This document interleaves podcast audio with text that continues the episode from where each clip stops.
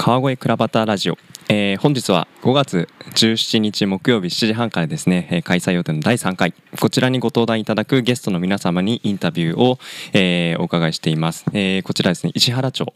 の、えー古民家恵比寿屋より今日はお送りしております。で今回は最初ですね、えー、とまず一人目ということで古民家恵比寿屋で、えーこの度民泊を始められる溝井俊之さん。えー、溝井さんに、えー、とインタビューで、えーお越しいただいています。溝井さんよろしくお願いします。はい、こちらこそよろしくお願いします。あの倉端ラジオ史上初めてこの古民家スタジオではい。収録をさせてもらってます、こんな特別なところで収録できてとても楽しいなと思って始めさせてもらってるんですけどこれ今時計の音聞こえますかね？どうでしょうね、ラジオに入るのかな？どうでしょう？なんかすごくあのーこれ大正時代ぐらいからあるんですかね？大正時代のお成功者ですね。成功者？成功です。成あも成功とは成功者という会社、はいそこのお製製品ですね。製品で、はい。でも見た目あもう成これが成功っていうもんですかね？そうです。それがす今の成功になったわけですあ。あもうそのロゴのフォントも雰囲気色合いとかも今とまるで違うのでね。こんな時代もあったんだなっていうような歴史を感じるそんなはい。恵比寿屋になってますがここの建物はい。あのまだこちらに来たことない方もいらっしゃるかなと思うんですけど、はいどんな場所なのか少しお話しいただいてもよろしいですか、はい、えー先ほど紹介でですね、えー石原町っておっしゃいましたけどもここは石原町です。石原町、はい、でここはまああのー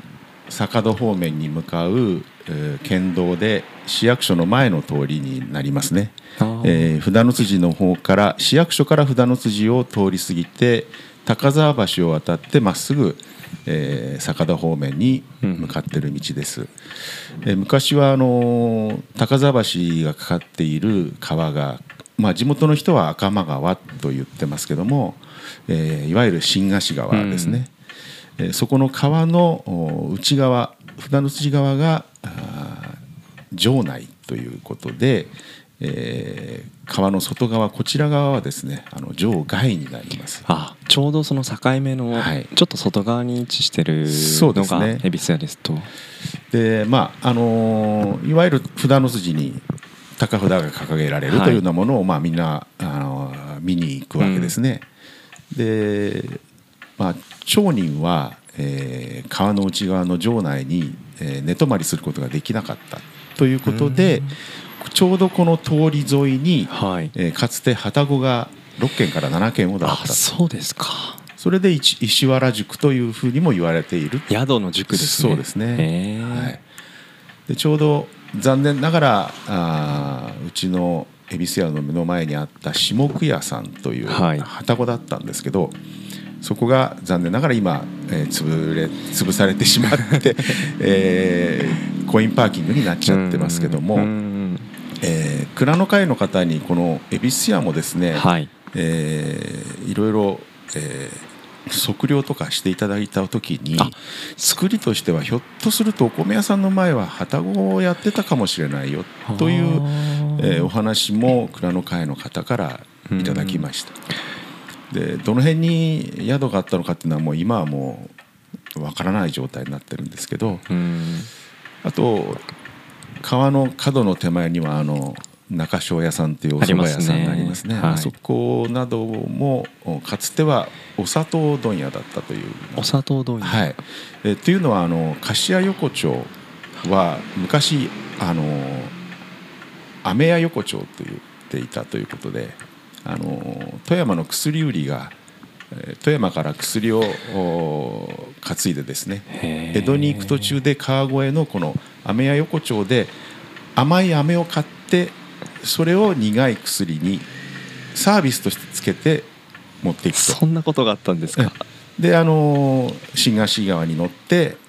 あの江戸の花川殿あまで。川川を乗っそうですね。船に乗ってそうですね。そういうことか。はい、それでこの辺にはいっぱい砂糖問屋があったっ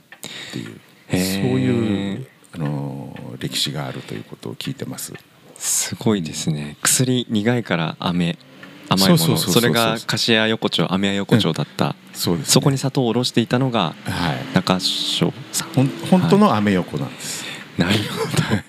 今はその流れで、うん。まあ、飴山さん飴屋さんが何軒かありますど、よね、うんありますね。ね。今2軒かな残ってるのが、それの名残なわけですね。へえなんか今お話聞いた内容がすごくギュッと詰まった面白い内容でしたけど、冒頭ちょっとこの測量していただいた時、昔旗小屋だったとで可能性が可あると、はい。まあまあき決まりじゃないですけど、はい。もしかしたら可能性がでそんな文脈と今回6月から、はい。えー民泊新法ということで、はい。えー、と今こちらでも準備が着々とはい。進んでいるかなと思いますが、何かすごいつながりを感じますね。100年以上の時を経てというか、はいそうですね。も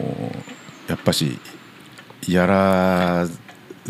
やるべくしてうん。やらなきゃいけないというちょっと使命も感じちゃうぐらいにうん。使命でやれることの喜びをまあはい。今感じつつ準備をしているっていうところですね。ねえ、はい。あの私今日こちらのねはい。恵比寿屋さんあの来るの2回目なんですけど1回目の時にゆっくりとご案内をしてもらさせてもらって、はい。あのすごく楽しませていただいたんですけどもそういった思いがそもそもまあ溝井さんと川越の接点ですよね、はい、えー、遡ることどれぐらいになるのかなってちょっとそのあたりはい。ご紹介いただけますか？はい、私自身はあの板橋の大谷口っていうところで生まれました、で妻はですね中野で生まれました、まあ、100年ぐらい続くうなぎ屋の娘だったんですけども、私は父があの防衛庁の施設局というはい。背広組だったんですけども、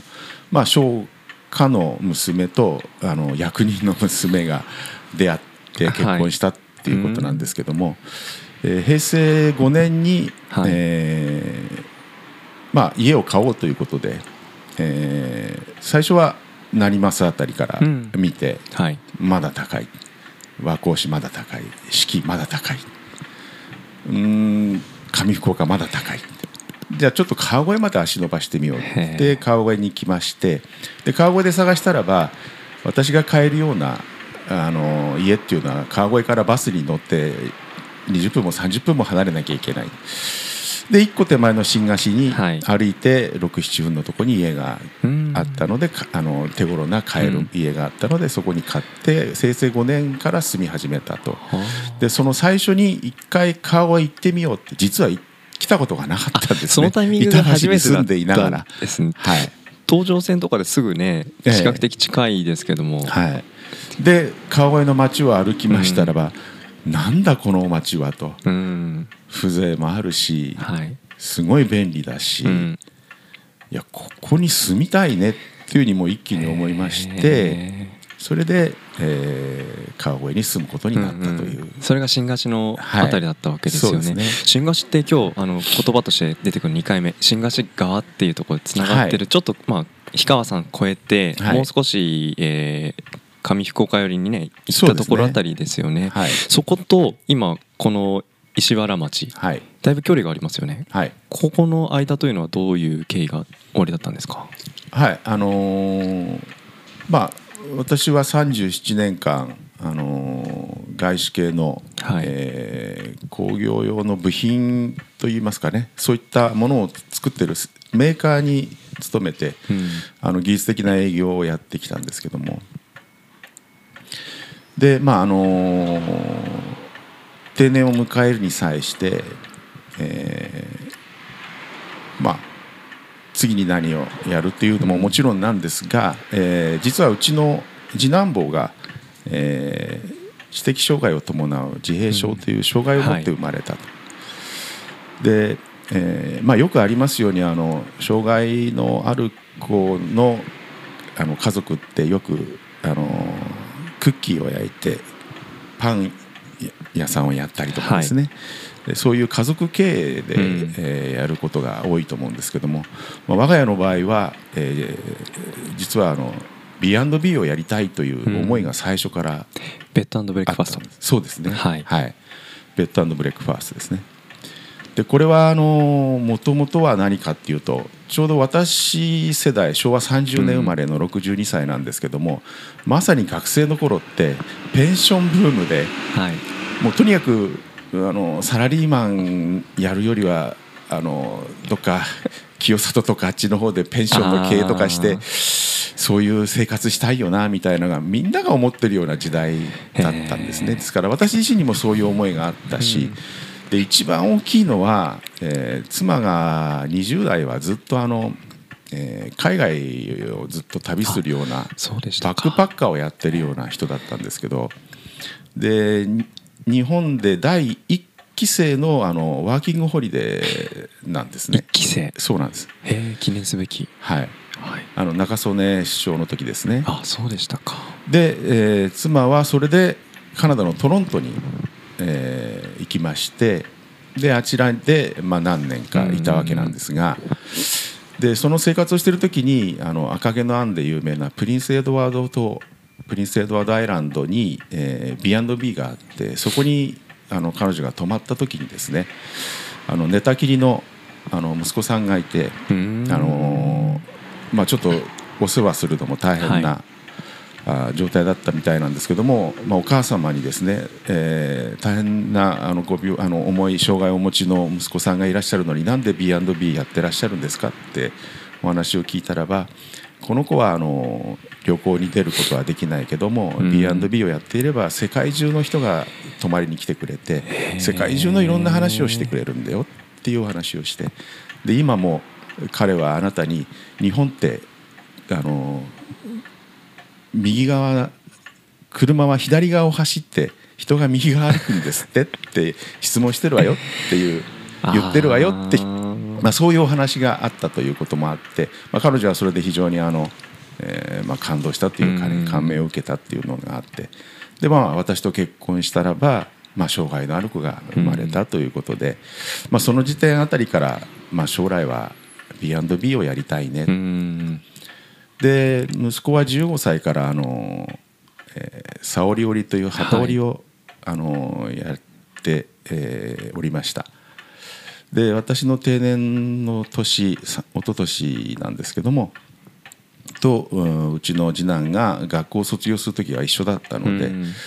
で、えーその時点でですねあの機織りの先生がもう息子さんはあの独立できるだろうからあのお父さんお母さんあの工房を作ってあげてらいかがですかってうんいうふうに、まあ、アドバイスしていただいて、はい。それでまず次男の工房を構えたいと思ってその物件を、まあ、あの妻が探してですね。であのこの近くの、うん。えー赤間川沿いの、はい。えー木古館木古館。ですね。すぐねそばにはいすぐそばですね。川沿いにありますよね。そこの中のお店舗。うん。で、え1箇所だけあの2階建てのところが真ん中の店舗なんですけどもその2階に、えー工房を作りで1階に、まあ、カフェ、まあ、レストランみたいなものを作ろうと。で長男はあのその時点、えー高校卒業してすぐカナダのトロントにあ留学をお母様と同じ場所に。はへー。い、かつあの母親が行ってた学校に入ったという。すごいご縁ですね。そうですね。先輩後輩になるんですけどね。あそうですか。で彼は大学を卒業した後1年間、はい。あのー調理の仕事を向こうでしてたので,、で彼に戻ってきてもらってで1階で調理してもらって、まあ、カフェレストランみたいな形うん。で2階で次男の織工房というまさにファミリービジネスをその時点から始めたと。しかもファミリービジネスが2つですよね。1階が飲食の、あれカナディアンバーレストランはい、だったんですよね。リーフという。メイプルリーフ、はい、で2階が、えー、織工房そうですね、はい。ヒデという。2つのビジネスを家族経営ではい。すごいあなチャレンジを一つその定年されたねはい。タイミングで一つされたのかなってはい。お話を聞きながら思いました。まあ、チャレンジというか、はい。かなりうちとしては自然な流れだと思うんですけども、うん。はい、あのずっと思ってたことうん。を形に、まあ、まさにね定年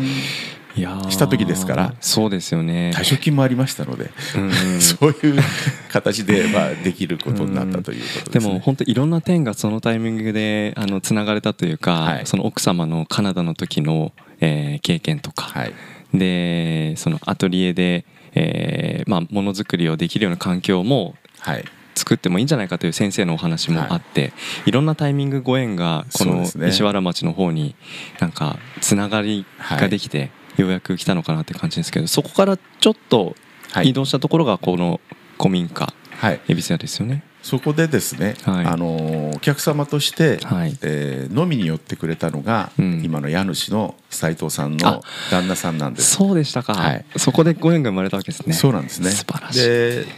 私もあのお酒好きなもんですから、うんうん。あのお客さんと一緒にこう飲んでしまうわけなんですけども、まあ斉藤さんがあのーまあお酒を飲みながらえまああのーいろいろなお話ししましてで。まあ、すごく親しくなりましてね。でその時点であの今までお話ししたような溝池のストーリーっていうか、んんうんうん。そんなお話をしてですね、あのーまあ、せっかく川越に住んでるんだから、うん。やっぱり古民家とかで B&B やりたいんだよね。で B&B の一角で息子が次男坊が機織りをしててその作品を泊まった海外の方が買ってくれて、うん。で長男がそこで調理をしてお客様に提供して朝食を提供して。まあそんなようなことができるといいなと思ってるんだって言ったら「えうちに古民家あるよ」っていうお話になりまして あの親父が亡くなってからもうちょっと今、あの都市景観重要建築物に指定されてるんだけども、今はもう全然何も、えー使ってない状態というかただ固定資産税だけ払ってあとはあの指定されてるので、ん。特に手もつけられないしまあどうしようかなと思っていると。そうですか。そういう建物あるけどっていう話になってちょっとうん。見せてほしいという話でそれで見せてもらったんですけいどね。やー血が騒ぎますよねそのタイミング。そうですね。もうすぐ翌日に、えー見せてもらいまして、あのー道路側の方はあの今はサッシのガラスの全面ガラスの扉になってますけども、まあ、シャッターが降りてたんですけども、まあ、シャッターをガーッとこう、まあ、それこそ何年かぶりでねあ開けて光が差し込んだ先が、うん。まさにこの箱階段だったわけです。箱階段。いやー箱階段もそうですしねこの入り口に近い側にはその織物の息子さんの作られた作品。いやあのですからここはうん。全く土間の状態土の土間の状態で、で精米機があってそうですよね。これ精米機ですよ。えもうあとはもううん本当、うその畳の部分はもう床が抜けそうな感じになっていたりとかして、はい。あのーそれこそ本当にここでいいんですか溝井さんって言われるぐらいだし 内装をやっていただいた、うん。あのー大滝建設さんっていうところなんですけどもそこの社長なんかも本当に溝井さんここを使うのみたいなぐらいだったんですけども、まあ、そこを、あのー回収してもらってということですね。なんかすっごいいろんなお話が聞きたくなってあの、関心が大きくなりそうなんですけど多分当日お話ししそうな内容まで いただいてかなり話しちゃったんで。そうですね。なのでちょっと民泊の話にここからはい。ぐっと最後にですね、お話をいただきたいなと思うんですけど、はい。まあ6月15日から民泊新法ということで、そこに向けて、まあ、今までやってきたことをベースにしながら、はい。またそのルールにのっとっていろんなまあハードルがあったっていうのと、はい。まあ、やりながらこの先に向けて、まあ、これまでできなかったことで新しくやっていきたいなっていうこの両側面ですね。はい。乗り越えたハードルとその先にこんな思いで、はい。あの今後考えていらっしゃる。ちょっと最後にそのあたりお話しいただけますか？はい、わかりました。あのー最初ね、オフレは、うん。あの国が言い出したことは、はい。オリンピックに向けて海外の方に、あのー気楽にどんどんもっと泊まってもらおうじゃないかそういうところの、まあ、宿がどんどんできるといいという方向はい。で進んだと思うんですけども、まあ、結論からすると、あのー従来のあの宿泊業者を守る意味も含めて180日という枠が最終的に決まって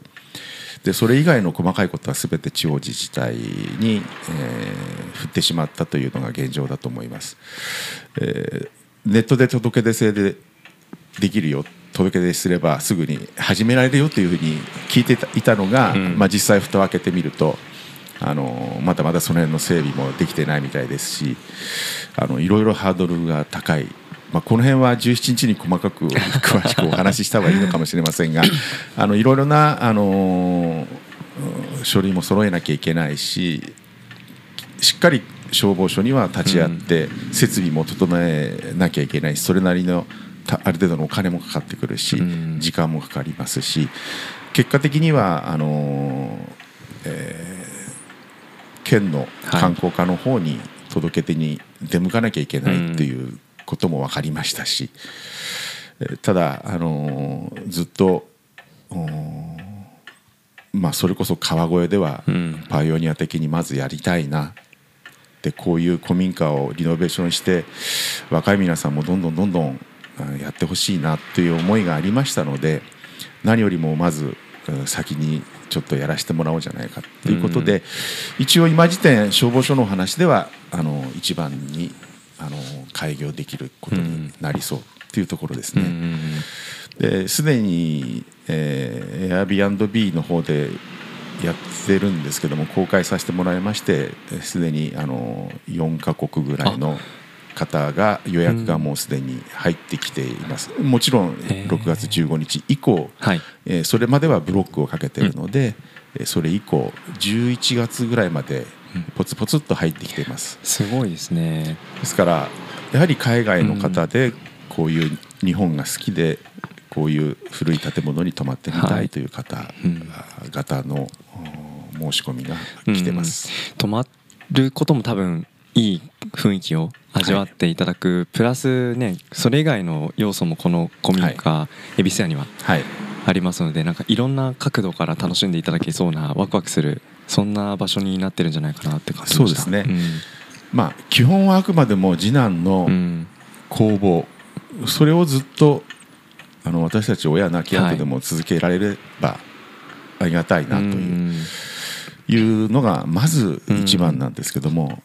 合わせてあの海外の方々にこういった、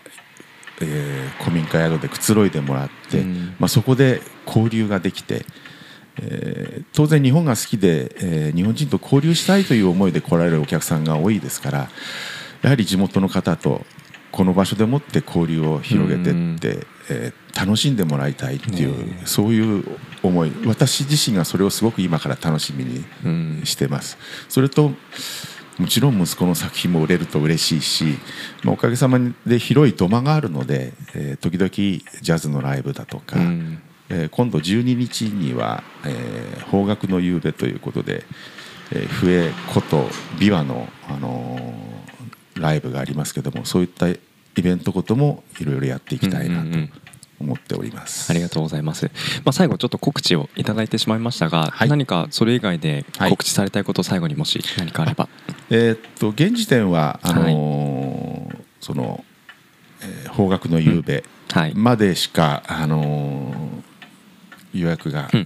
入っておりませんけども、はい、えー、ここをイベントスペースとして使っていただくようなこともあのどんどんあの声かけていただければと思います。はい、はい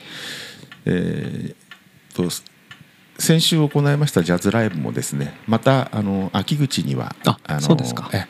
えー、うん、やりますので、はい、はい。えー、楽しみにしていただければなと思います。ありがとうございます。今回あの我々も倉端会議初めてその、はい、新しい場所でやらせてもらう中でご相談させてもらってねあの使わせていただくのすごく楽しみにしておりますので、はい、はい、川越倉端会議今回3回目ですね。5月17日の木曜日7時30分より、えー、開催いたしますので、えー、ご都合合わせの上、えー、お越しいただけたら嬉しいなとそんなふうに思います、えー、川越倉端ラジオ、えー、本日は、えー、古民家恵比寿屋の溝井俊之さんに、えー、インタビューをお伺いしました。溝井さんどうもありがとうございました。はいこちらこそありがとうございました